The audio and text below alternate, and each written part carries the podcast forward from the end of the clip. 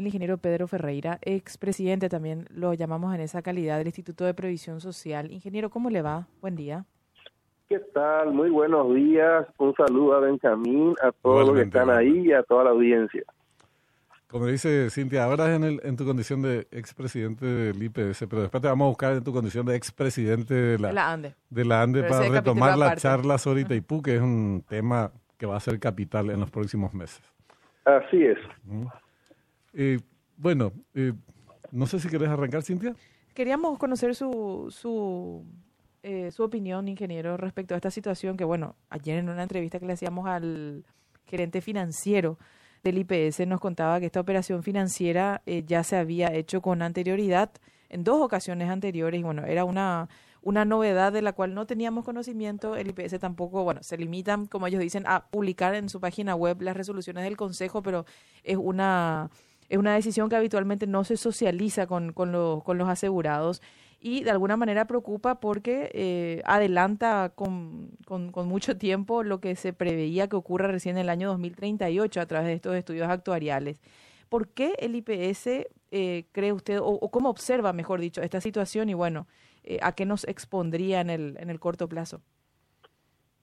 Bueno, antes que nada, el, el fondo de pensión, o sea, el cobro que hace, yo soy jubilado del IPS, entonces el cobro que los jubilados del IPS recibimos, tarde o temprano, tiene que provenir de las rentas de nuestros ahorros y también de lo que aportan los que hoy todavía están activos. O sea, que, que se use, eh, como se dice, las rentas de la propiedad para nuestra jubilación. No es ilegal.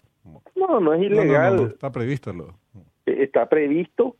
Ahora, el IPS, desde hace mucho tiempo, tiene como una un orden, vamos a decir así. O sea, primero usa lo, lo, las recaudaciones de los activos para pagar las jubilaciones y nunca, nunca necesitó tocar los ahorros de los que alguna vez aportamos al IPS ni sus rentas, vamos a decir así. Tampoco nos comunicó en forma, eh, ¿cómo se dice?, eh, clara de que eso había comenzado a suceder. Porque eh, que, que, alguien, eh, ¿por qué?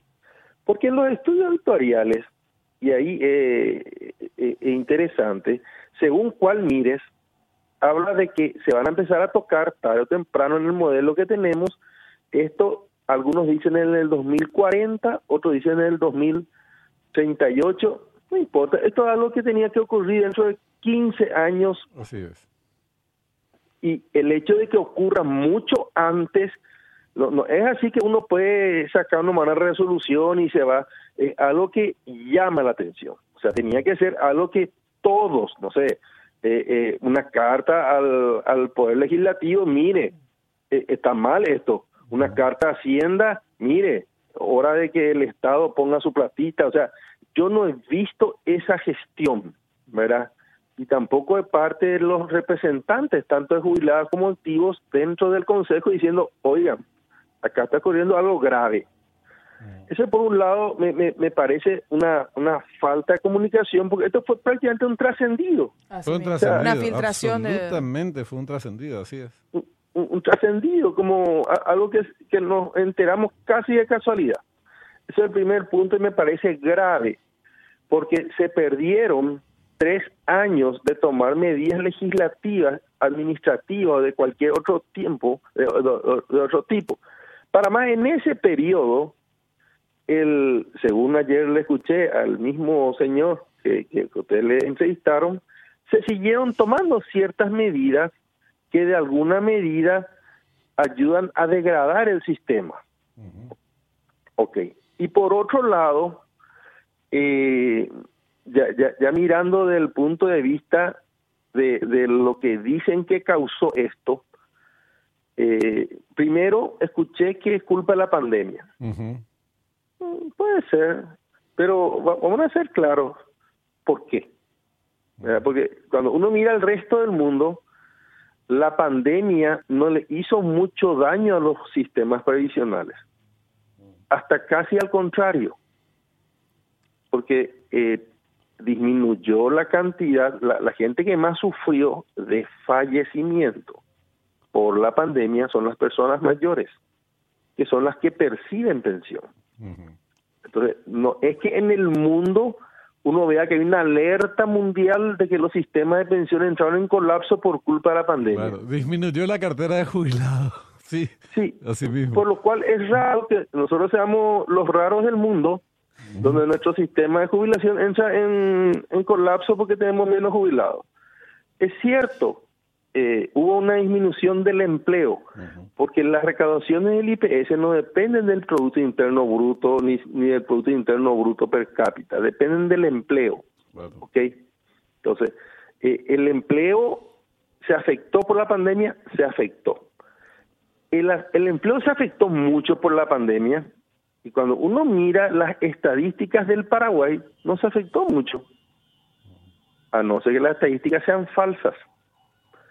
Y si uno mira las estadísticas de este año de la pandemia, que están en el, el Instituto Nacional de Estadística, recién nombrado, antes era la Dirección General de Estadística y Censo, entonces dicen que ya se recuperó, inclusive que está mejor que antes. Sí. Entonces acá algo no, algo no cierra, algo no cierra. Si el empleo ya se recuperó, ¿verdad? Sí, eso es cierto, ¿verdad? Que es lo que dice este gobierno que ocurrió, ¿verdad? Entonces el IPS tuvo que haber ya eh, llegado a su nivel normal de recaudación el año pasado y este año no, no, no debería haber ese problema. Claro. Entonces, la, la explicación que dieron al menos está incompleta. Y como hay, eh, yo por lo menos como jubilado ya me entra la sospecha, cuando me ocultan la pelota, cuando me ocultan el, te- el tema, eh, entonces digo yo, yo quiero ver los números. Entonces, realmente ayer googleé bastante tratando de tener un criterio objetivo del tema. Y desgraciadamente esa documentación a la cual hace referencia esa resolución no está debidamente socializada, como para que uno pueda, pueda decir acá ocurrió tal cosa, acá tuvo que haber pasado tal cosa. Entonces, eh, y tampoco está el flujo de caja de todo este periodo, porque esta fue una gran crisis del IPS. O sea, ahora nos enteramos que hace tres años, según ellos, hace tres años, se está tocando fondos que recién dentro de 15 pensábamos tocar.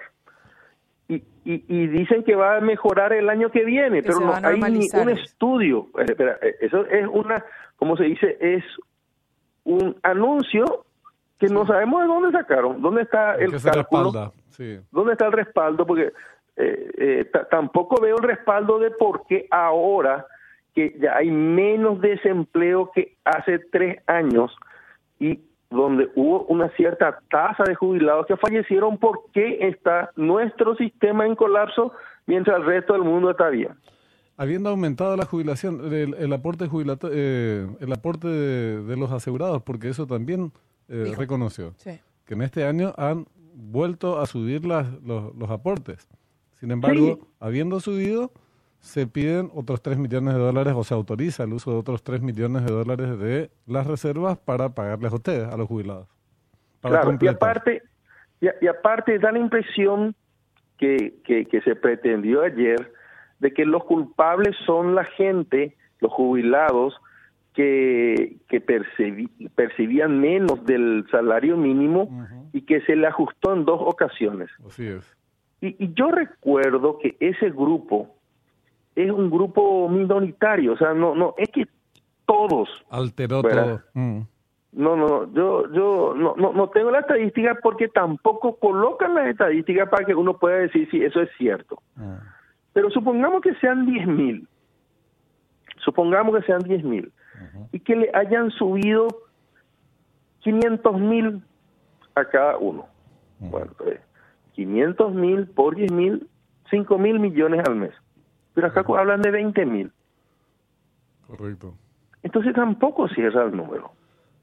Entonces acá es momento en que el IPS tiene que abrir la información y decir, mire, el flujo de caja acá está.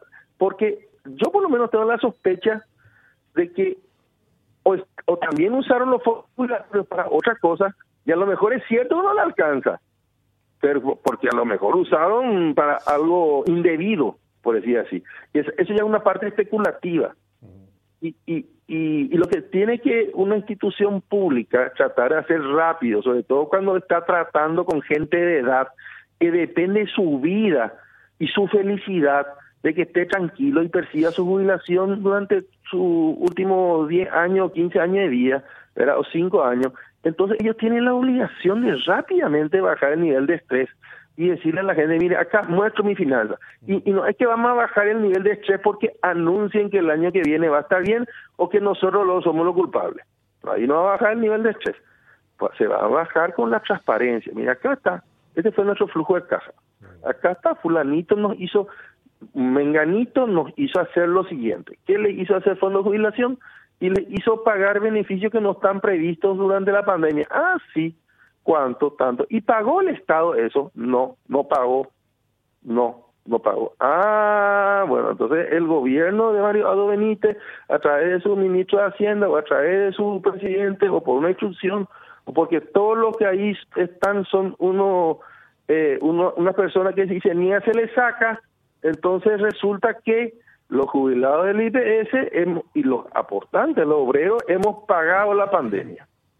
Ah, qué bien. Qué bien, un problema que no tenía nada que ver, que nos dice nuestra carta orgánica, si hay pandemia, los, los, los, los trabajadores tienen que pagar el pato, ahora resulta que no hicieron pagar el pato, ¿no? Entonces, ahí es donde tres años después nos cuentan, entonces a lo mejor tendríamos que haber cambiado la gobernanza, hecho algunos proyectos de ley para cambiar la gobernanza del IPS de manera que otra vez no ocurra eso. Por eso digo, está, está muy atrasada la noticia.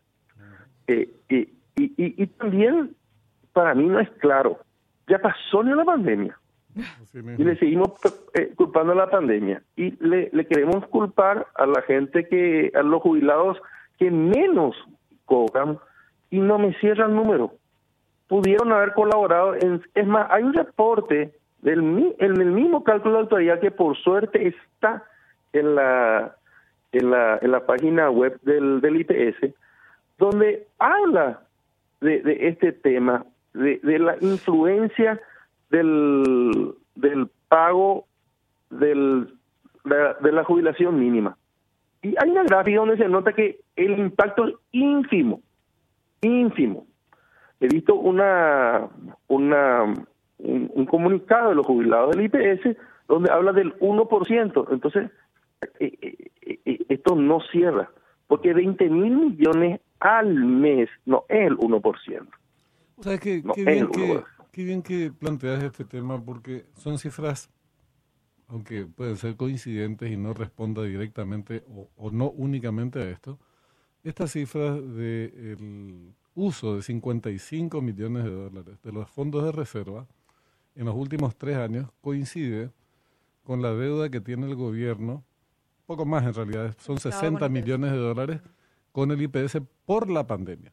Y, resulta que eh, desde el IPS... nunca se saldó, nunca se... Nunca se reclamó. Nunca se reclamó, ¿cierto? Correcto. Nunca se reclamó una cuestión que tiene que ver con sus eh, intereses, que brindó un servicio que tenía que brindarlo por la crisis eh, sanitaria, no hay ninguna duda, pero el Estado que honró sus obligaciones con los privados, y está bien que haya hecho tal cosa, no honró sus obligaciones con el IPS. Y, y terminan, y terminan jodidos los eh, jubilados y podemos terminar jodidos bastante más. Eh, esta puede ser una de las explicaciones entonces, Pedro. Puede ser una de las explicaciones. Es más, una gran irresponsabilidad, porque si, hubo, si la en la pandemia, el, de parte de todos nosotros los contribuyentes, el gobierno, el actual gobierno, recibió 3 mil millones para ayudar a la gente y en vez de usar, usó otra vez plata del IPS, poniendo en riesgo el sistema de jubilación, eh, adelantando una crisis que tenía que ocurrir dentro de, de 20 años casi y que teníamos tiempo de nosotros hacer medidas eh, paramétricas, medidas de otro tipo. Entonces me parece grave y la responsabilidad es del gobierno, no solamente del Consejo del IPS, porque el Consejo del IPS, así como veo, es tanto títere del, del Poder Central. Y, y por otro lado, eh, sí me parece que algunas de las cosas que escuché ayer, es hora de meterle pata y no he visto ningún legislador haciendo nada. Hay una ley que está durmiendo. Eh, yo presenté en el 2005-2006 para el cambio del, del periodo de referencia para acceder a la jubilación. Está durmiendo desde hace 20 años casi.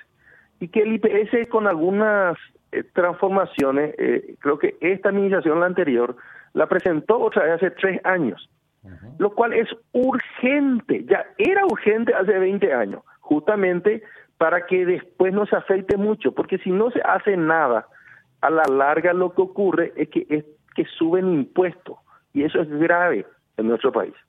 Entonces, acá lo que nadie quiere que suban impuestos. Como decir, no queremos que suban impuestos. Hagamos la medida de tiempo hagamos a tiempo y no va a pasar nada. Entonces, está hace 17, 18 años durmiendo esa ley. De esa ley, en un momento dado, hicieron la irresponsabilidad en el 2011 de aprobar la parte más graciosa, que habilitar la jubilación proporcional, que es muy bueno que ocurra, pero la parte donde hubo un poquito de oposición porque alguna gente que que, que, mal usa el IPS y se aprovecha de que solo los tres últimos años eh, se toman como referencia, se fue, hizo lobby. Y porque 20 personas hacen lobby, entonces el resto de la población tiene que tener una crisis. Entonces, eso sucedió y pasa que sucede esto grave, a consecuencia que no se, no se tomaron esas medidas a tiempo y no se le avisa al Congreso, no se le avisa a nadie. Apruebe pues ya esta ley si está sucediendo tal cosa. Pero no se y tampoco el Congreso reacciona rápido. Ni eso, ni la carta orgánica, orgánica referida ya al tema de la gobernanza, tema superintendencia. Son temas todos muy, muy, muy importantes eh, que por lo visto le tienen miedo eh, algunos, pero que ahora se impone. O sea, el, en el nuevo ciclo legislativo se impone el tema IPS como uno de los tópicos que necesariamente van a tener que ser abordados por por los senadores y diputados, ¿verdad? Sí, así mismo. Este, esta, esta ley que, que, que, se está hablando de aumentar el tiempo de referencia es algo urgente. Y ya lo hemos hecho, pues yo era presidente del ANDE cuando se hizo con la caja de la ANDE. Y no hay ningún problema con, con, con el trabajador honesto, no hay ningún problema. Entonces, eh, el, este no, no, no es contra el trabajador honesto, es a favor del trabajador honesto. Entonces, eso tiene que ser eso. En el resto del mundo se cambió hace por lo menos 20 años esto. Y nosotros todavía no cambiamos. Entonces, son cosas lógicas que el Congreso, aprovechando esta crisis, ojalá tengamos, está Nico de salida y no puede uno de los 120 congresistas salientes, ¿verdad? Pues no todo hacer recutú ya presentaba un proyecto de ley donde diga acá, este ya lo envió el IPS hace, hace, hace tres años y lo había enviado por primera vez hace 18 años. No, no podemos ya aprobar eso. Como un signo de que la clase política responde a las necesidades de largo plazo de los trabajadores y, y, y entonces ya todos estamos también más tranquilos. En fin. Y la transparencia, y la transparencia. Tienen que mostrarnos el flujo de caja mensual del fondo de pensiones. El, flujo de caja mensual con el, el desagregado, porque ah, no, no, no cierran los números. No es una. Puede haber, puede ser que sea una partecita todavía culpa de la pandemia, puede ser. Mm. Puede ser que una partecita sea culpa de, de que se, se aumentaron la, los pagos a los jubilados Sí, puede ser. Pero a, los jubilados de menores ingresos, sí, puede ser. Una partecita, sí. Cinco mil de veinte mil, puede ser. Pero pero no lo es todo. Entonces, ¿cuál es lo, qué elefante es lo que se está escondiendo? Entonces, ese es... Algún elefante rosado de que nos estamos viendo encima. Eh, sí, hay algo grande y parte es el hecho de que el Estado le hizo pagar a la clase trabajadora lo que el Estado paraguayo tenía que hacer y encima sigue siendo el más moroso, en vez de ser el ejemplo de pagador en el Paraguay, sigue siendo el más moroso del IPS. Ingeniero, le agradecemos el tiempo y la gentileza por atendernos. Vamos a seguir hablando. No, no, gracias. Para mí, mire, para mí es una obligación este tema de, eh, de por vida, de por vida. Gracias, ingeniero. Que tenga buen día. El ingeniero Pedro Ferreira, expresidente de la ANDE. IPS eh, efectivamente se convirtió en el gran financista de todo.